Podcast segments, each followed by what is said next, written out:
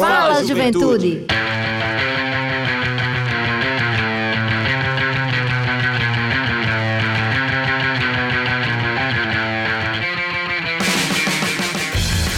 Boa noite, boa noite, Juventude Paraibana, muito boa noite. Está entrando no ar o seu programa, o nosso programa, o programa da Juventude da Paraíba, o Fala Juventude. É isso aí, é o seu programa Fala Juventude entrando no ar mais uma quarta-feira, 18 horas e 1 minuto aqui na capital de todos os paraibanos e paraibanas, nossa querida cidade de João Pessoa. Hoje, dia 18 de agosto de 2021, já estamos aí na metade do mês de agosto. Tá passando rápido, geralmente o mês de agosto demora, mas esse mês de agosto tá passando rápido, eu tenho sentido. E a gente vai estar aqui com você até as 19 horas, um pouquinho antes da Voz do Brasil. Fique conosco, sintonizado, porque o rolê de hoje tem muita coisa boa para você saber, para você ficar informado, como nosso amigo Gustavo Regis trouxe anteriormente. E hoje, né, um tema extremamente especial, porque é uma data é, muito importante que nós vamos falar daqui a pouquinho, mas antes disso, eu gostaria de dar uma boa noite especial à minha amiga Denise Miranda, que está conosco aqui já na bancada. Seja bem-vinda mais uma vez, Denise, muito boa noite. Boa noite, Everton Correia. Boa noite, Ivan. Boa noite, Juventude Paraibana. É uma satisfação poder estar aqui todas as quartas-feiras com vocês, com algumas exceções, porque eu sou gente, né? Tenho férias. Mas estamos aqui essa noite vai ser muito especial. A gente tem muita informação para trazer para essa juventude e também tem notícias, né? Muitas notícias e porque o Brasil e o mundo não pararam. Pois é, o negócio. Aliás, tá... o negócio está pegando. Pois é. A gente estava falando aqui há pouco justamente sobre isso, né? Nos bastidores. Meu amigo Ivan Machado, muito boa noite, meu irmão. Uma satisfação também estar com você mais uma quarta-feira aqui nesse rolê bacana do programa Fala Juventude. Você que é o nosso capitão da nave do Fala Juventude, né? Tão boa quanto a nave do Transa pois é, meu querido ouvinte, você está acompanhando o programa Fala Juventude, que é o programa mais jovem do Rádio Paraibano e é uma iniciativa da Secretaria Executiva da Juventude em parceria com a empresa paraibana de comunicação, através da sua, da nossa, da querida Rádio Tabajara FM 105,5 e desde já a gente vai trazer aqui para vocês alguns destaques né, do que está acontecendo aí ao redor do mundo, aqui no Brasil, na Paraíba, é, para que você também fique informado do que a gente está também discutindo aqui no programa Fala Juventude. E eu gostaria de dar destaque justamente é, minha amiga Denise, meu amigo Ivan Machado, sobre a questão do conflito geopolítico lá no Afeganistão, né? Que isso está realmente mexendo com todo o mundo. Ah, havia, havia tido um, acho que não havia cessado, né? Mas havia tido um silenciamento aí de 20 anos, desde aquele trágico evento de 11 de setembro de 2000, 2001, né? E aí teve aí os Estados Unidos assumiram o poder lá naquele país, né? Colocaram suas tropas lá no, no Afeganistão para barrar o terrorismo e Agora a gente vê a, re, a retirada das tropas americanas né, do, do Afeganistão e o sofrimento do povo afegão, justamente pelo retorno do grupo terrorista ao poder, né, que é o grupo do Talibã. E para nós é de uma tristeza muito grande ver a situação daquelas pessoas, a maneira como está sendo feita a retirada dessas tropas dos Estados Unidos da América. E a gente fica realmente muito consternado, né, Denise?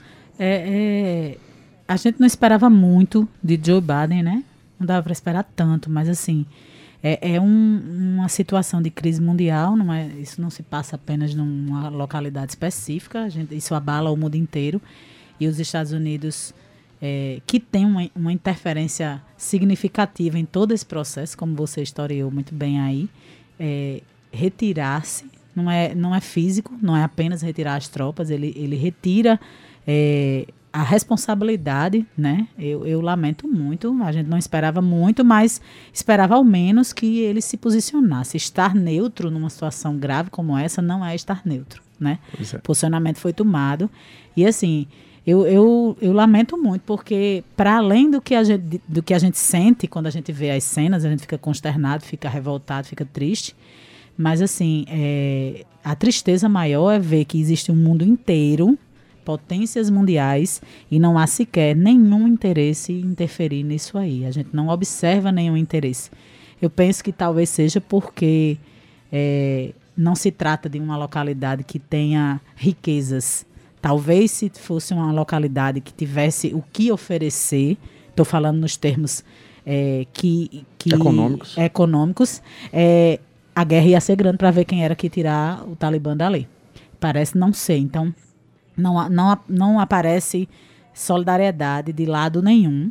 E aí eu, eu comentava assim que eu vi as primeiras cenas na internet e na televisão, domingo ainda, né, passado, é, que no início da pandemia eu assisti uma série que, que para mim era uma série ficcional, né? Que eu acho que alguns já assistiram o Conto da Aya ou The Handmaid's Tale, e eu assisti aquilo e aquilo, aquela série ficou na minha cabeça para sempre. E quando eu vi aquelas cenas, me remeteu a, a aquilo ali, né? Onde a gente acha que é uma situação de ficção, mas na realidade elas já viviam isso, obviamente, de uma maneira muito mais velada. Elas que eu falo são as mulheres, porque acaba que é, é a categoria que mais se prejudica num processo como esse. É como a gente Sim. leu e falou outro dia, né? Quando a gente é mulher, a gente precisa todos os dias, todos os dias lutar. Não pode desistir porque todo dia tem alguém passando você para trás. E aí, quando há uma crise dessa natureza, os primeiros direitos que se tiram são delas. Com certeza. Basta dizer que antes de, desse conflito todo, e há mais de 20 anos, as mulheres eram a maioria das professoras, a maioria das empregadas lá. E hoje, aliás, de 20 anos para cá, isso mudou consideravelmente e agora essa grave notícia que a gente vê e não vê possibilidade de solução para o momento, né? Não. A gente não pode é, menosprezar o pessoal que, que gravemente mistura religião com política, porque isso sempre acaba onde acaba. Né? É, Eu...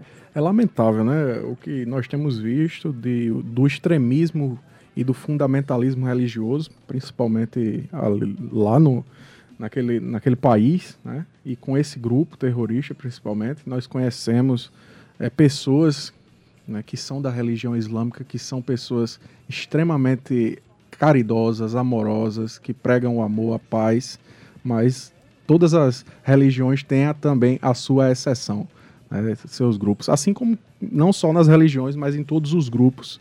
Né, a gente tem aí é, pessoas boas e pessoas más, é, e a gente precisa, com certeza, saber lidar com cada uma dessas pessoas. E a gente vê naquele, naquela situação do Afeganistão algo que foi construído pelo próprio Estados Unidos, pelos pró pelo, pelo próprio país. Por isso que né? não é justo esse recuo, sabe? Porque a interferência dos Estados Unidos em todo esse processo de 20 anos é, é. é muito clara. E aí. Remonta, remonta ao período, para você jovem que está nos ouvindo, remonta ao período da Guerra Fria aí por volta de 1985, com Ronald Reagan, né, o presidente dos Estados Unidos, que intervém naquela situação para tentar é, retirar a, a, União Soviética, né, a Rússia na época, daquele território que estava. O comunismo estava né, avançando e, e, já tomava conta daquele país, né, a União Soviética. E aí chega justamente os Estados Unidos com esse grupo que ele treinou, que ele forneceu armamentos para esse grupo. E hoje esse grupo está aí retornando ao poder e os Estados Unidos lavam as mãos justamente para aquela população, para aquele povo tão sofrido, o povo do Afeganistão. Então, a nossa solidariedade aqui no Fala Juventude. Você jovem, você pode se inteirar ainda mais a respeito do assunto. Né? Várias pessoas estão repercutindo isso. Nós aqui do programa Fala Juventude indicamos a você os perfis do Instagram do Gel Pizza que está trazendo uma, uma contextualização a respeito dessa questão geopolítica, e também o nosso amigo Joca Correia, lá de Pernambuco, que também fala muito bem a respeito desse assunto, é, para que você entenda um pouco desse contexto internacional. Denise, a gente também tem notícia boa aqui do estado da Paraíba, né? E também sobre política. E é justamente que na última semana, no dia 12 de agosto, Dia Internacional da Juventude, nós lançamos o Parlamento Jovem da Paraíba. O que é que você achou, Denise? Então, é, é, a gente falava sobre isso ontem, lá na cidade de Pitimbu, inclusive. A gente vive no Brasil, eu falo Brasil porque a nossa vivência né, é um, uma criminalização muito forte da política, né? todo mundo está muito desacreditado, todo mundo está muito triste, está muito revoltado e às vezes, tanto que a crescente das abstenções nos votos é uma coisa é histórica, né? E aí a gente precisa é, fomentar isso dentro da juventude. Basta pensar que alguém tem que ocupar aquele lugar. Se não vai ser alguém que você confie, então que seja você, já que você não acredita no outro. Então, é, há uma iniciativa da Secretaria Executiva da Juventude, junto com a Assembleia Legislativa da Paraíba, em fomentar isso para os jovens. Jovens vão experienciar né, essa vivência dentro do, do parlamento, entender um pouco mais de política, se envolver um pouco mais para a gente construir no estado da Paraíba política decente, política que as pessoas acreditem, que a juventude se envolva. Para a gente voltar a ter aquela juventude que era frente de batalha, que a gente via tanto, que agora a gente já não vê mais. Sim. Infelizmente, é, há uma decadência muito grande dos movimentos, inclusive por esse descrédito. E a gente quis entender, aliás, é um, é um, filho que nasceu em 2015, né, Everton? Essa, essa 2019. Ideia, 2019, essa ideia do projeto, e ele veio se arrastando e agora a gente conseguiu finalmente executar e eu espero que dê muito certo, porque a juventude merece e o nosso Estado precisa dessa, dessa reposição de lugares por pessoas que acreditam na política. Perfeito, Denise, e, parte muito também como você disse, da Secretaria Executiva da Juventude. O projeto ele tinha sido aprovado em 2019, né? A gente encaminhou justamente no período aí do mês da juventude de 2019. E aí esse projeto havia sido aprovado, ficou ali engavetado, né? Stand-by. E a nossa secretária, Rafaela Camaraense, ela teve a sensibilidade né, de ir lá procurar o presidente da Assembleia Legislativa, o Adriano Galdino, e juntos, é, no Dia Internacional da Juventude, lançaram oficialmente o Parlamento Jovem, que, como você disse, é extremamente importante no que diz respeito ao direito à participação política e social da juventude, que é um dos eixos do próprio Estatuto da Juventude, a Lei 12.852 de 2013. Então, essa oportunidade de ter o Parlamento Jovem na Paraíba, um dos únicos estados do Brasil, se não me engano, o único outro estado que tem o Parlamento Jovem é o estado de São Paulo, estadual, né? além de outras câmaras municipais no Brasil também, como a própria Câmara de Recife, que tem essa experiência e a gente vai ter, poder ter essa política pública extremamente importante aqui no estado também, aliada às câmaras municipais, às prefeituras e até a nossa bancada federal, que o projeto é, é bem amplo e Isso. com certeza vai possibilitar muitas coisas. Tem mais novidade, Denise, aí tem o mês de agosto, é um mês recheado de novidades, né? A gente tem passado por, pelas regiões do, do estado da Paraíba para conversar sobre juventude, sobre política pública, sobre empregabilidade, principalmente. Por isso que esse tema de hoje é tão especial para a gente, Sim. né? E a gente, porque a gente entendeu, só para o pessoal que está em casa nos escutando, no carro, na rua, a gente é, pesquisou, né, encontramos diversos resultados de pesquisa, inclusive uma pesquisa do Conselho Nacional de Juventude que traz que, nesse período de pandemia, a categoria que mais sofreu com o desemprego foi a juventude, e isso afetou diretamente e gravemente a saúde mental dos jovens. Então, muitos históricos de depressão e doenças de transtorno mental de diversas naturezas. Então, a gente entendeu que isso era um elemento muito importante e a gente está dialogando isso em todas as regiões do estado. Já passamos por algumas, a gente passou pelo Curimataú e Seridó, passou pela Zona da Mata agora, região metropolitana, passamos por... Pelo Vale do Paraíba. Vale do Paraíba, agora a gente vai para... O Cariri. Cariri, depois Sertão e no final Brejo. Então a gente está reunindo gestores de juventude, prefeitos da região, lideranças juvenis, conversando com, com quem constrói e constitui a política pública desses lugares, para a gente planejar, pensar e criar estratégias para que esses jovens não, não continuem né, é, nesse, nessa rebordosa que a pandemia vai trazer, né? Ela vai trazer só a rebordosa, porque o histórico de desemprego, de transtornos mentais, ele é, é da vida, né? É anterior, mas é, ele se torna muito mais grave nesse momento. Pois é, é extremamente importante as audiências que a gente tem tentado fazer, né, mesmo diante dessas dificuldades da pandemia do coronavírus. Uh, a gente tem tido essa, esse desejo de ouvir tanto os gestores do ForJuve, né, que é o Fórum dos Gestores de Políticas Públicas para a Juventude, mas também a própria juventude, que muitas vezes vai lá acompanhado do seu gestor para poder fa fazer a sua reivindicação, mostrar qual é, o que é que ele está precisando, né? Nesse momento tão difícil que nós vivemos.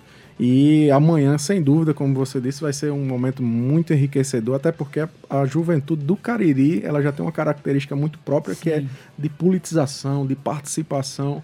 É, e essa juventude com certeza não vai nos decepcionar. Vai ser lá na Câmara Municipal da cidade de Monteiro. Estaremos lá às 14 horas da manhã, junto com a prefeita Ana Lorena, com os representantes da Câmara Municipal e também os gestores e a juventude do Cariri Paraibano. Minha amiga Denise, para a gente encerrar esse bate-papo inicial de hoje, eu gostaria de trazer um destaque muito importante que já, de, de certa maneira, introduz o tema da, do nosso programa de hoje, que é justamente como a Paraíba ela tem se destacado, né, e principalmente no que diz respeito às políticas da educação e, e da educação profissional, é, com a criação de, de, de políticas voltadas para o ensino profissionalizante aqui no estado, né. Então a gente está vendo aí a, as escolas cidadãs integrais técnicas em um crescimento elevado. A gente teve um crescimento aí de 155% no número de, de alunos que estão aderindo às escolas e ao ensino técnico estadual, né, e a demanda até pela, pela própria matrícula nessas escolas. E programas como o programa Primeira Chance, o programa Ouse Criar, o programa Jovens Protagonistas, todos esses voltados justamente para essa possibilidade de estágio e de trabalhar. O, o jovem que terminou o seu ensino médio na escola estadual, ele retornar, mesmo após terminar o ensino médio, para trabalhar na escola, para trabalhar em algum órgão do governo do estado. E isso tem sido extremamente importante. E a gente vai ouvir uma jovem que é a Kícia, a Emily Kícia, ela é ex-estudante, né? ela é egressa da, da escola presidente João Goulart, aqui no Castelo Branco, e vai falar um pouco para nós sobre sua experiência no programa Primeira Chance e também na sua atual experiência nos Jovens Protagonistas. Vamos ouvi-la. Oi, oi, gente. Eu sou a Emily Kícia, sou egressa da Rede Estadual de Ensino. Cursei o meu ensino médio na ECIT Presidente João Goulart. E eu costumo dizer que a minha trajetória acadêmica, desde o meu fundamental até o meu ensino médio, é, foi bem protagonista. Principalmente é, quando eu cheguei dentro do Jango, da ECIT Presidente João apelidamos carinhosamente assim, Jango. E a rede estadual de ensino me proporcionou participar de eventos, participar de programas que me trouxe um crescimento pessoal, acadêmico e profissional. Como eu fiz o médio técnico, eu tive a oportunidade de ser inserida no mercado de trabalho aos 17 anos através do Primeira Chance. E a finalidade do Primeira Chance é justamente essa: inserir alunos do médio técnico da rede estadual de ensino no mercado de trabalho.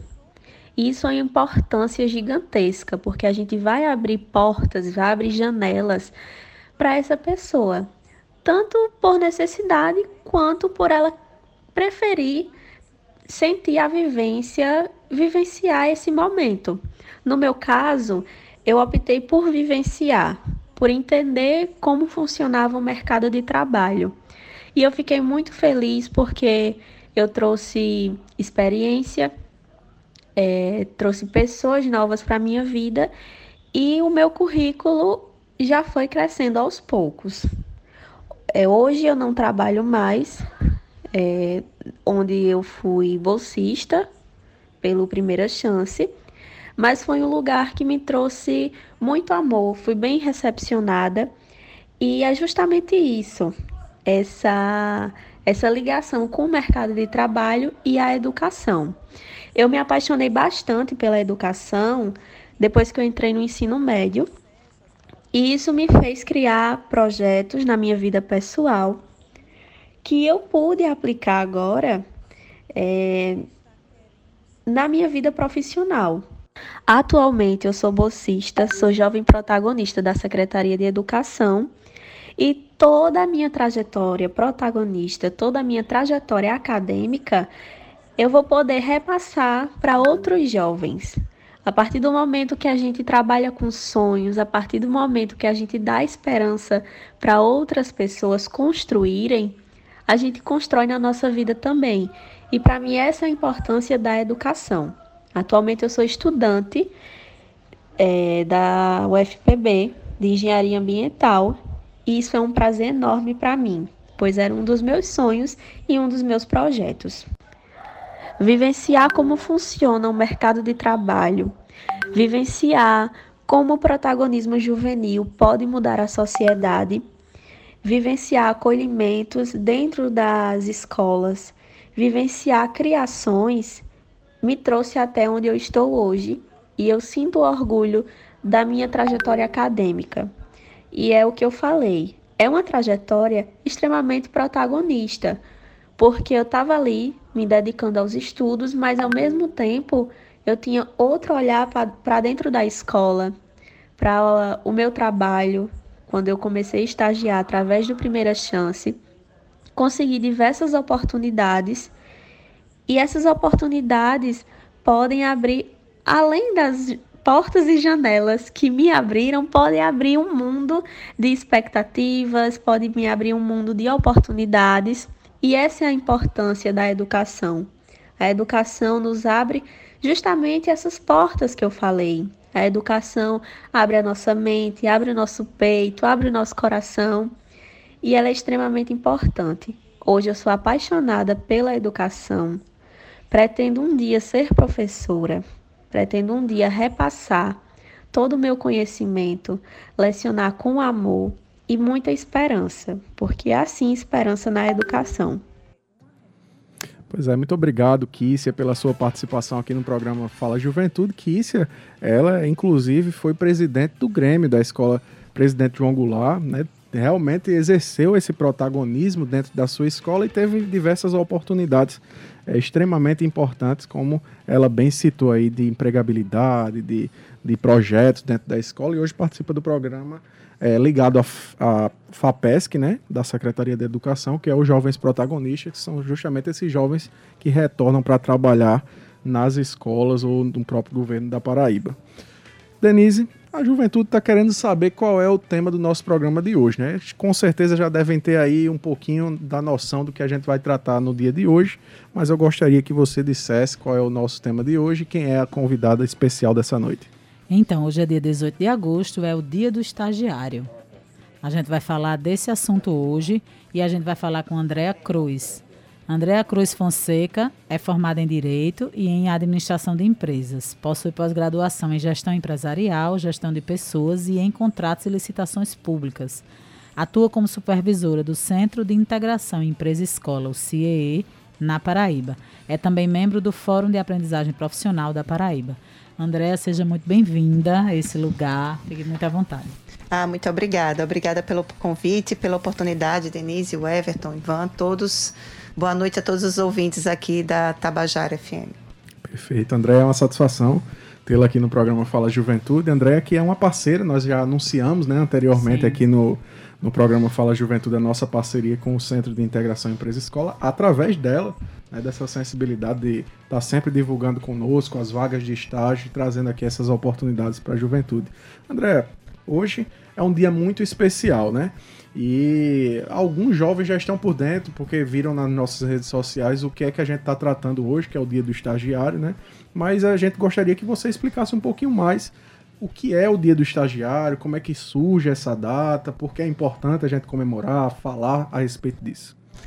É, o programa de estágio, ele primeiro eu gostaria de, de, ressaltar a relevância do programa, né? Então, jovens entre maiores de 16 anos que estejam cursando o ensino médio, ensino técnico ou ensino superior, eles ingressam na empresa através dessa lei, né? A lei do estágio é uma lei de 2008, né, a nova lei do estágio, a anterior é de 77.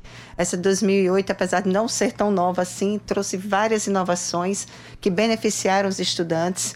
Lembrando que a lei de que o estudante, para ser um estagiário, ele precisa se manter nos estudos para continuar sendo estagiário.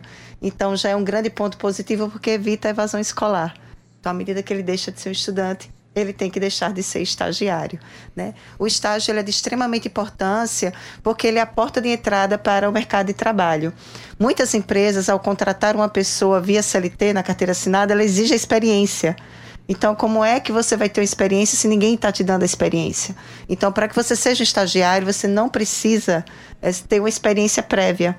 Então, por exemplo, você se cadastra no, no nosso portal e, as, e, imediatamente você já começa a concorrer às oportunidades. Então, se você tem alguma experiência ou não na sua área, isso não vai ser relevante. Então, isso traz realmente um benefício já para o jovem, porque quando ele ingressa, quando ele consegue um estágio, ele consegue enriquecer o seu currículo, ele consegue ter uma vivência prática, ele consegue se reafirmar na carreira ou não, sem falar que a maioria dos estágios, se for um estágio curricular não obrigatório, ele é necessariamente remunerado através dessa legislação, o que auxilia os jovens nas suas despesas, com os estudos e muitas vezes nas despesas domésticas. Então, assim, é bom para a empresa porque ela tem os benefícios de não precisar do recolhimento, dos recolhimentos né, fiscais, é uma contratação menos onerosa, é uma formação de talento, então traz benefício para a empresa e traz benefícios para os jovens. Eu fico, eu fico muito feliz de escutar isso, porque eu me formei antes de 2008, né? É, eu sou jovem, minha gente. Mas é, todo o meu período de estágio foi sem remuneração. E era muito, extremamente difícil.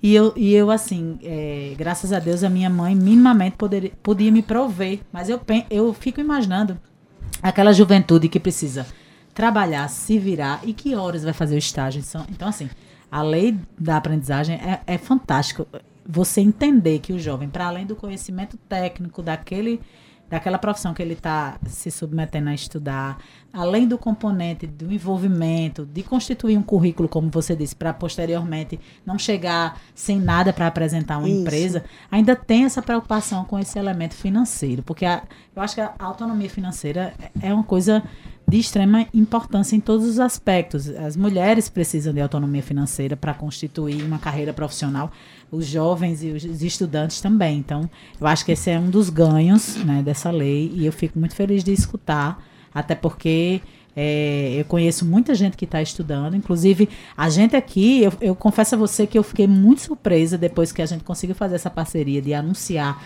as vagas de estágio aqui. Como tem vaga de estágio? Tem Temos. muita vaga de estágio. Temos diariamente. Então, assim, eu vejo uhum. tanta gente, inclusive meu irmão deveria estar ouvindo isso. muita gente que assim tá aperreado, tá estudando uhum. e não tá conseguindo se colocar na, na área. E toda semana a gente anuncia uma série, inclusive para quem está em ensino médio. Então, assim, não tem é, justificativa. A gente só tem que correr atrás, encontrar os lugares certos. E aqui a gente tá para trazer essa informação. E você vir aqui hoje para a gente foi fundamental, porque eu acho que a juventude precisa conhecer esse, esse equipamento que é tão importante, que é o CIE nas, nas nossas vidas, né? Eu acho que você tá assim vindo com esse plus e eu acho que o programa só ganha. Isso, obrigada, Denise. Você veja que a nossa preocupação, ela não é só com a inserção do jovem. A gente quer inseri-lo com qualidade. Então, todos os jovens cadastrados no nosso portal, ele tem acesso a uma gama infinita de cursos gratuitos para o pós, mas também para o antes do, do ingresso no mercado de trabalho. Então, lá no nosso portal, para você ter ideia, nós temos um gerador de currículos. Só basta o jovem lançar os dados dele, que já tem o currículo pronto. Esse era um problema, a pessoa não Isso. sabe fazer o currículo, né? Isso, exatamente. Então lá está te ensinando a participar da entrevista, lá te capacita para as áreas técnicas, para a área de informática, para um idioma. Ah, mas você não quer entrar no mercado de trabalho, você quer empreender. A gente fez uma parceria com o Google. Hoje nós temos 19 cursos gratuitos na plataforma Google, até, até para empreender nas plataformas digitais né? Que hoje é uma, é uma febre, né? Hoje é o que se vê no é o e-commerce. Então, os, os meninos eles têm acesso a se capacitar nessa área. Ah, mas eu não quero essa área, eu quero empreender, eu quero vender um doce, eu quero vender roupa, é isso que eu quero. Nós fizemos uma parceria com o Sebrae. Nós temos quatro módulos de cursos gratuitos para que os jovens empreendam, para que eles tenham conhecimento técnico, a base, para que eles possam empreender. A gente tem o curso gratuito para o ensino, para o Enem. Então, se você entrar hoje no site do Olha CIE, só. você vai ter lá todos os anos, o primeiro, o segundo ano, separado por série, por disciplina, com simulados, as questões que mais caem, nós corrigimos as redações deles. Então, assim, uhum. tem uma gama de serviços e é tudo gratuito para os jovens, para que eles realmente eles consigam se desenvolver. A gente quer, vocês estavam falando aqui do, do jovem protagonista, é isso que a gente quer.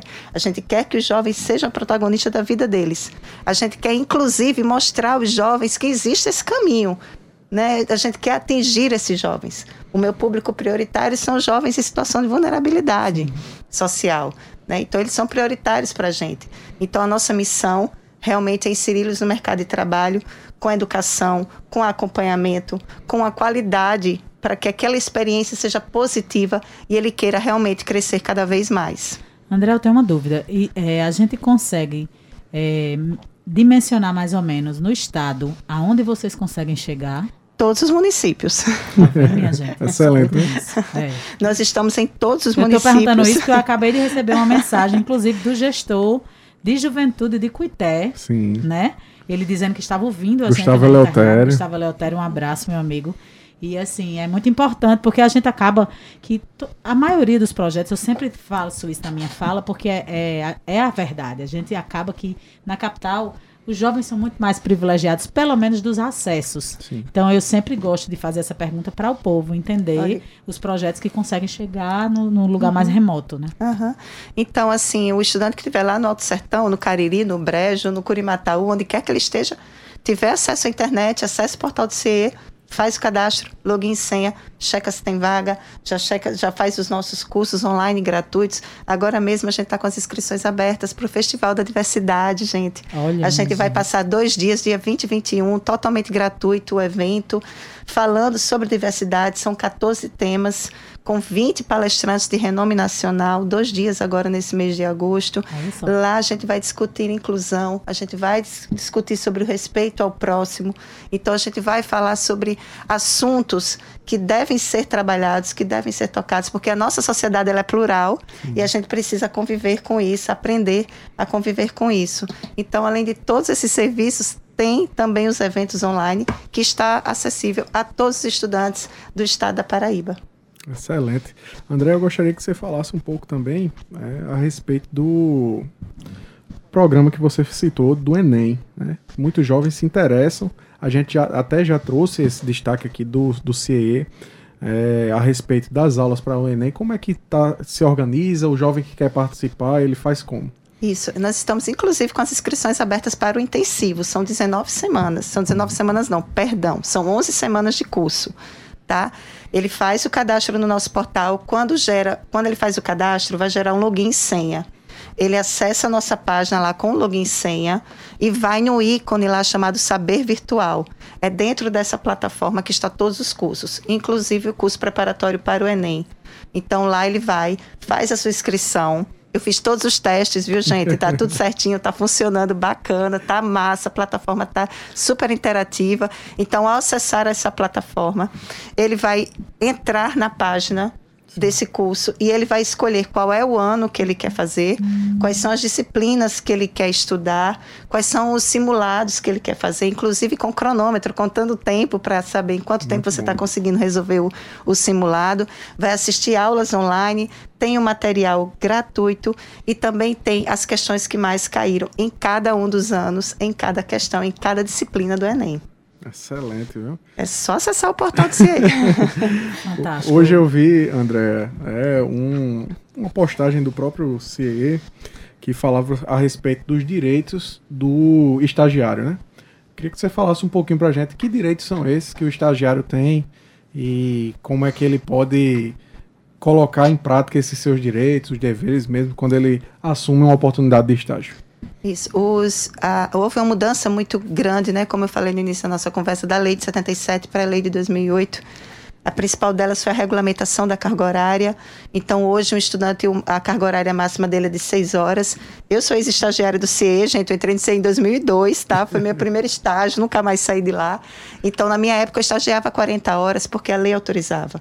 Hoje em dia, não há mais essa autorização. São 30 horas de estágio, exceto para estágios curriculares obrigatórios, porque aí o estudante já deixou de estudar e ele só precisa cumprir a carga horária do estágio mas nos estágios curriculares não obrigatórios, carga horária máxima 30 horas, que é para dar tempo do estudante conciliar com as atividades acadêmicas. É, além disso, em semana de prova, ele tem a garantia da metade da carga horária. Então, quando ele está em semana de prova, se ele faz seis horas na empresa, ele tem o direito assegurado pela legislação de só trabalhar três horas. Hum. O Vale Transporte, Denise, não sei como era na sua Meu época, Deus, mas não era, era obrigatório. não, não mas era. Hoje, mas hoje o Vale Transporte, ele é obrigatório. Eu tive que entrar numa base de pesquisa para poder eles me fornecerem o Vale Transporte para poder ir para o estádio. Era é, difícil. É, é. Então, então, essa lei, ela trouxe essa garantia, o Vale Transporte, o transporte do estudante, ele tem que ser garantido, não necessariamente um Vale Transporte, pode ser um passe estudantil, um transporte da empresa, a empresa tem que garantir o transporte do estudante casa, trabalho, trabalho, casa.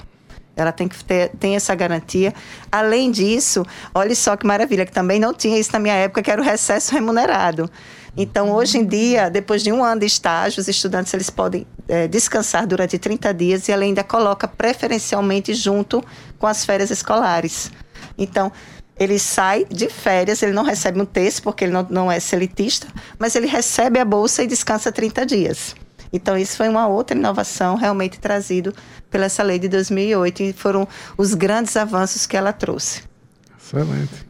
Eu fiquei curiosa, é, porque eu percebi que com esse evento que vocês vão fazer dia 20 e 21 sobre diversidade, então estou entendendo que o CIE, para além de, um, de uma instituição formadora, é, existe um componente de responsabilidade social forte. Muito. Senão não discutiria a diversidade, que a, além disso tudo ainda é um tema extremamente polêmico.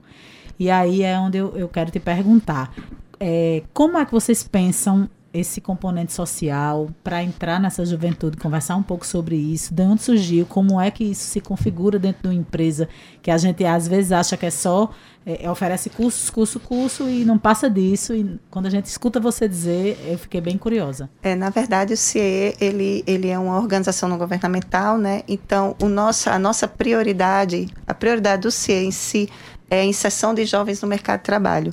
Para isso, ao longo dos anos, a gente veio entendendo que não bastava só a vaga e colocar o estudante para estagiar ou ser um aprendiz na empresa. A gente entendeu que a gente precisava capacitá-los.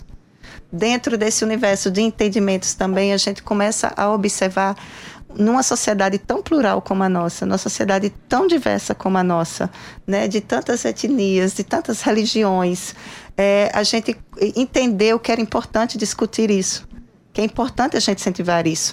O CIE hoje, para vocês terem ideia, tem o Inclui, que é um programa só de inserção de pessoas com deficiência. Então, existe um programa dentro do CIE que se preocupa, existe uma equipe formada para atender esse pessoal só para que a gente possa incluir pessoas com deficiência. Porque nós não queremos é, é, incluir apenas aquele jovem que está lá sentado na cadeira da, da faculdade ou fazendo curso técnico. Nós queremos incluir a pessoa com deficiência, eu quero incluir o jovem que seja preto, eu quero incluir o jovem que seja da, do LGBTQIA, porque isso para a gente não importa. A gente quer incluir. A gente quer que eles ingressem no mercado de trabalho. Então, a gente sentiu a necessidade de conversar sobre esses temas para uma conscientização tanto da comunidade é, estudantil como também dos empresários de conscientização que ele pode abrir as portas, que equipes diversas e plurais, elas geram uma criatividade maior dentro da empresa, elas geram uma sinergia maior e isso traz resultado para o empresário, uhum. né? Então, a, os, as nossas discussões, os nossos temas, eles querem, a gente quer isso. A gente quer inserir mais, incluir mais. No banco de dados do CIE, para o programa Jovem Aprendiz, por exemplo, que a gente está falando muito de estágio, uhum. mas no programa, no nosso banco de dados Jovem Aprendiz, a nossa prioridade são os jovens em situação de vulnerabilidade social. Né? Então, aquele jovem que é oriundo de um CRAS, de um CREA, de um abrigo, de um lar. Então, aqueles jovens que estão sofrendo por discriminação religiosa, por racismo. Então, todo esse, esse, esse grupo de pessoas mais vulneráveis e principalmente aqueles menos favorecidos economicamente entram no nosso banco de dados como público prioritário. A gente quer dar oportunidade a essas pessoas. Né? A gente quer que, que, a, que o jovem que está lá ajudando a mãe a catar o lixo entenda que existe o CIE, que a gente pode inserir ele no mercado de trabalho e que ele pode ter um destino diferente, não desmerecendo o da sua mãe mas ele pode sim ter um, um destino diferente, ele pode construir uma carreira, ele pode ir além daquilo que ele está vivenciando. Fala como é que esse jovem faz para poder se, se, integrar no programa Jovem Aprendiz. todos através do nosso portal e nós temos uma equipe da assistência social. A assistência social ela recebe os cadastros através dessas entidades de outras organizações como nós somos, que encaminham o cadastro dos jovens para a gente ou eles mesmos ingressam no nosso portal www.ciee.org.br e faz o cadastro dele. A maioria desses jovens em situação de vulnerabilidade chegam para a gente através de outros institutos Sim. que terminam nos encaminhando, é, até as igrejas, né? As igrejas, os templos religiosos, eles identificam a carência, identificam a necessidade do jovem e encaminham eles para que a gente possa inseri-los. Temos muitos também oriundos do PET, do Programa de Erradicação do Trabalho Infantil, né, jovens que foram colocados em situação de risco né, para trabalhar, eles são, é, eles são acolhidos e nesse acolhimento eles são encaminhados para o CIE para que a gente possa inseri-los no mercado de trabalho. Perfeito. André, a gente tem trabalhado muito também aqui no programa Fala Juventude a respeito da pesquisa Juventudes e a Pandemia do Coronavírus. Eu acho que você, inclusive, já teve acesso a essa pesquisa, que foi realizada pelo Conselho Nacional de Juventude e ela traz é, alguns dados muito difíceis, alarmantes a respeito do cenário da juventude. E alguns deles eu tenho aqui no destaque que a gente fez para o programa Qualifica Juventude, que lançamos agora há pouco, que diz justamente o seguinte: 43% dos jovens pensaram em desistir dos estudos com a pandemia. Esse dado aumentou para 49% entre os jovens com idade entre 18 e 24 anos. E 21% desses jovens disseram que pararam de estudar por questões financeiras. Para a gente é um dado muito difícil, né? Porque você vê a, a, esse dado principalmente da questão financeira. Parei de estudar por questão financeira. Como é que vocês têm lidado é, com essa situação desse jovem hoje que muitas vezes não tem, por exemplo, acesso mesmo até à própria tecnologia para poder é, fazer ter acesso aos programas do, do CIE ou mesmo assistir essas aulas do, do, do Enem, do, do CIE ou o seminário sobre diversidade. Como é que vocês lidam nesse período com essa juventude aí que está sem acesso realmente à tecnologia, que não tem acesso, não tem a, recurso financeiro e que está passando por essa situação mais extrema, né? Porque tem, claro, aqueles uhum. jovens que são a exceção. Isso, é, e eu vou só, antes de te falar como é que a gente está fazendo, só para você ver a importância de a gente gerar oportunidades nesses programas que evitam a evasão escolar. Né? Você vê que para ele se manter no estágio, ele precisa ter que tá, ele precisa estar estudando. O aprendiz ele não pode ser reprovado na escola. É. Né? Então, assim, para você ver a importância desses programas né, pra, para a manutenção deles também dentro das escolas, né? A equipe do CIE, assistência social, ela se comunica, como eu estava falando anteriormente, ela se comunica e ela articula entre, os, entre as entidades, né? Ah, então a gente entra em contato com, com entidades que tratam os jovens, uhum. que lidam com os jovens. É, para vocês terem ideia, chegou para a gente um, um relato, um ofício solicitando que o C olhasse para um jovem que perdeu a casa na explosão de gás em Mangabeira. Então, assim, a nossa assistência social foi lá, a gente auxilia ele, orienta a respeito da questão da documentação e hoje ele é um jovem aprendiz do Banco do Brasil. Então, as notícias chegam para a gente, a gente conseguiu inseri-lo né, no banco. Não só ele, quanto tantos outros vêm através desses ofícios. E a uhum. própria assistência social do C, ela vai em busca desses jovens né? É um trabalho de formiga, não é um trabalho muito, muito fácil, mas a gente faz a nossa parte, a gente vai atrás, a gente, a gente divulga o máximo que a gente consegue as atividades do C, porque a gente entende, eu entendo, não, eu trabalho lá, eu entendo muito bem, faz 19 anos que eu, que eu lido com isso, eu entendo perfeitamente o que um programa desse consegue fazer na vida de um jovem. Eu sei que a gente trabalha transformando vidas. Nós mudamos os destinos deles. Uhum. Nós mostramos perspectivas que antes para eles não existiam. Então, o jovem, ah, por exemplo, oriundo de um CREA, ele cometeu algum delito, ele está lá no CREA, ele está em regime aberto. Então, ele entra no banco daquele e ele entende que ele também pode participar daquele ambiente. Ele pode ser parte daquilo. Uhum. Então, isso começa a mudar a forma de enxergar o mundo. Então, tudo é parte da oportunidade. Então, se você dá oportunidade, você dá educação, você dá uma oportunidade no mercado de trabalho onde ele se sente útil, onde ele recebe a renda dele, ele começa a dar valor, ele começa a entender de onde vem aquilo. Então, isso começa a mudar a realidade. Então, o nosso trabalho hoje é um trabalho, é, é um trabalho de captação, uhum. né? Então, para isso a gente faz muitas parcerias. Nós temos parcerias com os conselhos municipais em todos esses municípios do estado da Paraíba, né? Nós temos parcerias com CRAS, com CREAS, né? É, a gente visita os abrigos. Eu, eu sinto muito pela situação de abrigo, é uma situação que me preocupa muito, Everton é a situação de abrigo. Aliás, não é uma situação que me preocupa, é uma situação que me incomoda. É. Porque o jovem, quando completa 18 anos, ele precisa deixar o abrigo. Né? Esse jovem vai para onde? Qual é a oportunidade? Qual é o destino? Qual é, qual é o, o caminho que ele vai traçar? Né? Então, a situação de abrigo, particularmente eu, André, é uma situação que me toca muito. Então, assim, eu, eu me preocupo com esse público. Então, a gente está sempre buscando para que, dentro do perfil e dentro daquilo que a gente tem no CIE, das vagas que nós ofertamos, a gente consiga inserir cada vez mais. Vocês têm. É, eu sou assistente social de formação e essa pauta aí me, me comove muito, né? É, eu me Denise. sinto muito parte. Inclusive, já trabalhei na assistência com abrigo e é muito difícil. Nossa, a nossa angústia era essa: o adolescente, o jovem conduz todo o processo de vida dele lá, quando completa 18 tem que sair. E agora? E agora? É muito difícil. E aí eu lembrei de uma outra experiência que eu vivenciei. Eu trabalhei na Fundac por muito tempo. E eu sei que os meninos dos CREAS, que estão nas medidas socioeducativas de meio aberto, com as aspas bem grandes, fica mais fácil esse acesso, porque eles têm uma circulação uhum. mais natural. Só que os meninos com privação de liberdade ou de semi-liberdade fica num contexto muito mais delicado, embora, embora haja perspectiva dele sair para esse tipo de estágio.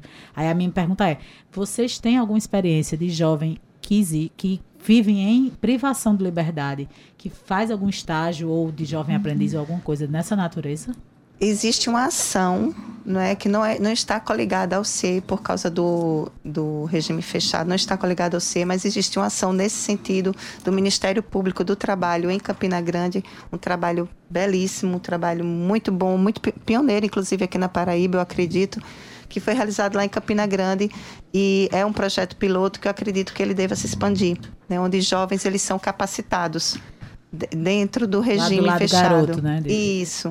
Exato. É. Existe. Vou mandar um abraço, inclusive, para o juiz da vara da infância de lá, que é Perilo. Ele é fantástico, comprometidíssimo com a pauta e eu fico bem feliz de ter essa notícia também. Isso. Inclusive o procurador do trabalho de lá também, doutor Raulino Maracajá, muito engajado. A, a, auditora fiscal do trabalho, a Jaidete, também muito, muito engajada nessa, nessa questão.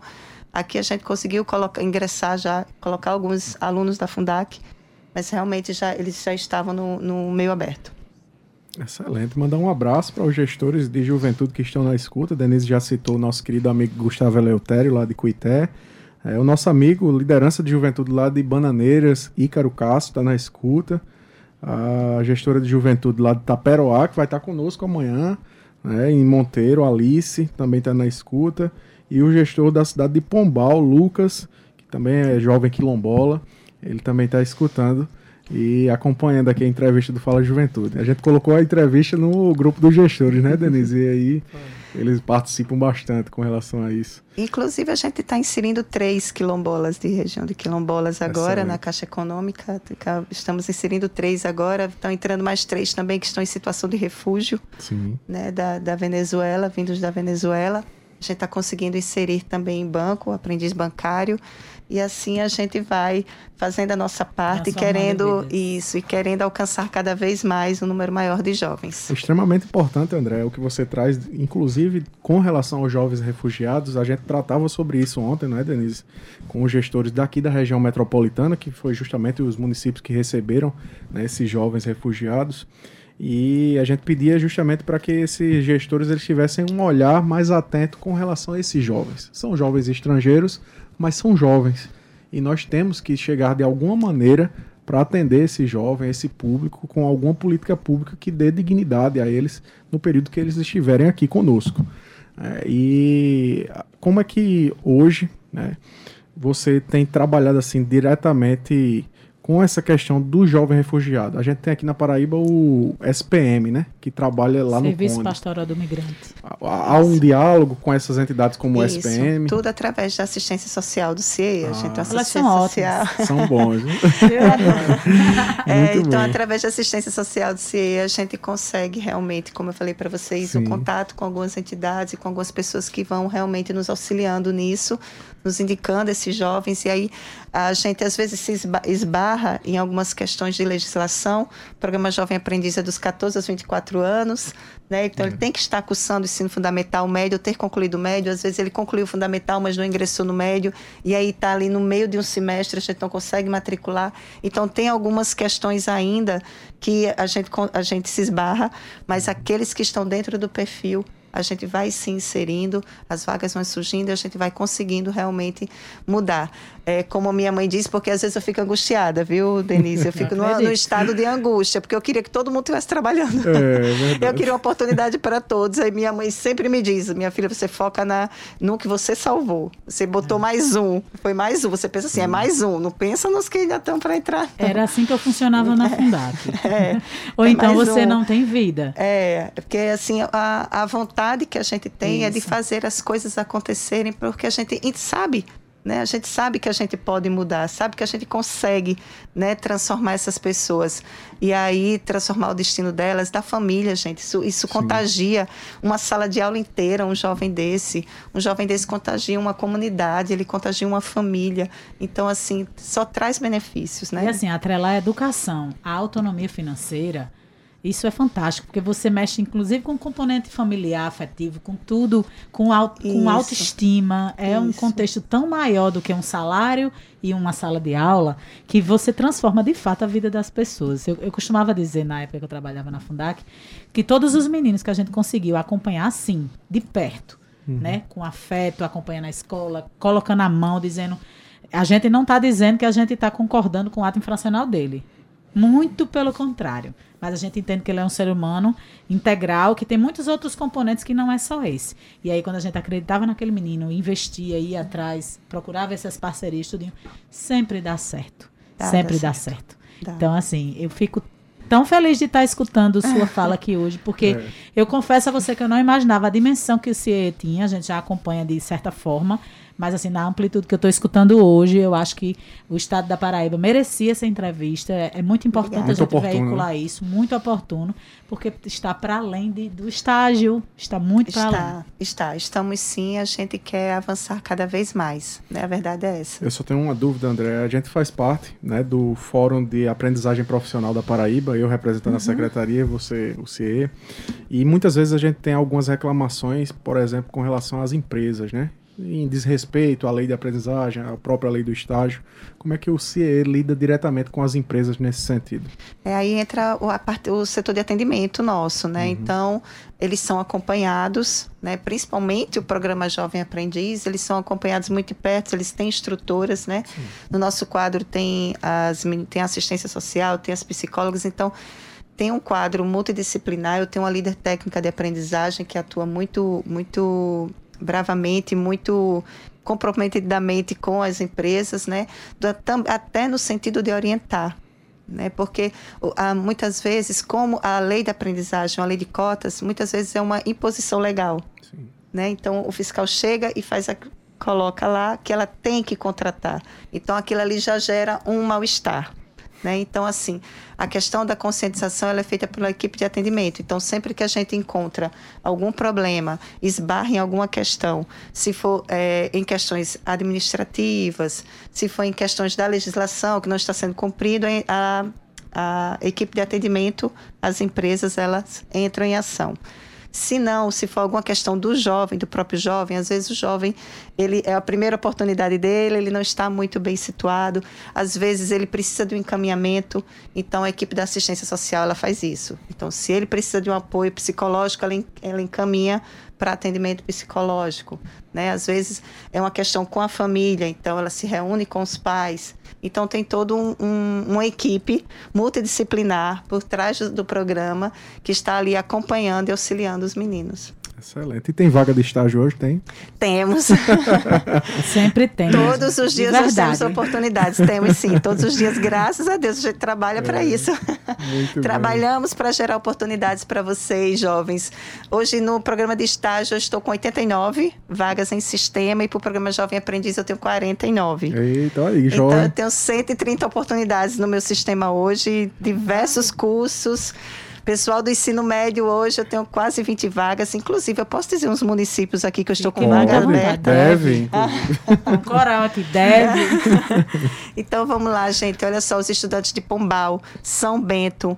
Eu tenho vaga para Picuí, eu tenho vaga para eu tenho vaga para Bananeiras, eu tenho vaga para Sapé, para Areia, pessoal de Areia que estiver escutando a gente, os meninos formados Franco, no ensino aí. médio, tá? Terminou o ensino médio. Vamos estar tá com areias e bananeiras. Ah, não é amanhã não. Semana, Semana que, vem. que, vem. É, areia, bananeiras, eu também tenho oportunidade, eu tenho oportunidade para Sapé. Então, assim, tem oportunidade para diversos municípios aqui Coisa no estado. Boa. Guarabira, estou com muitas vagas para Guarabira, tenho vaga em Pirpirituba, eu tenho vaga em Souza, em Patos, Cajazeiras. Eita, olha aí, viu? Então você então, jovem, fique ligado. nosso portal, que às vezes a gente tem que, para incrível que pareça, às vezes a gente tem dificuldade de encontrar alguns estudantes de algumas Sim. áreas, né? E aí mais a gente tem, é só acessar o nosso portal, faz o cadastro e o próprio estudante pode, pode checar 24 horas todos os dias, de domingo a domingo, se tem alguma oportunidade no perfil.